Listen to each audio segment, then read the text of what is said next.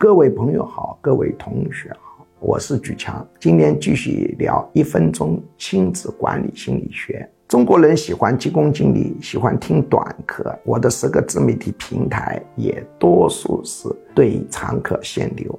那么今天讲的题目是多让子女做家庭参谋，训练他思维的严密性。我们很多人很重视大学文凭，其实你应该重视的是能力训练。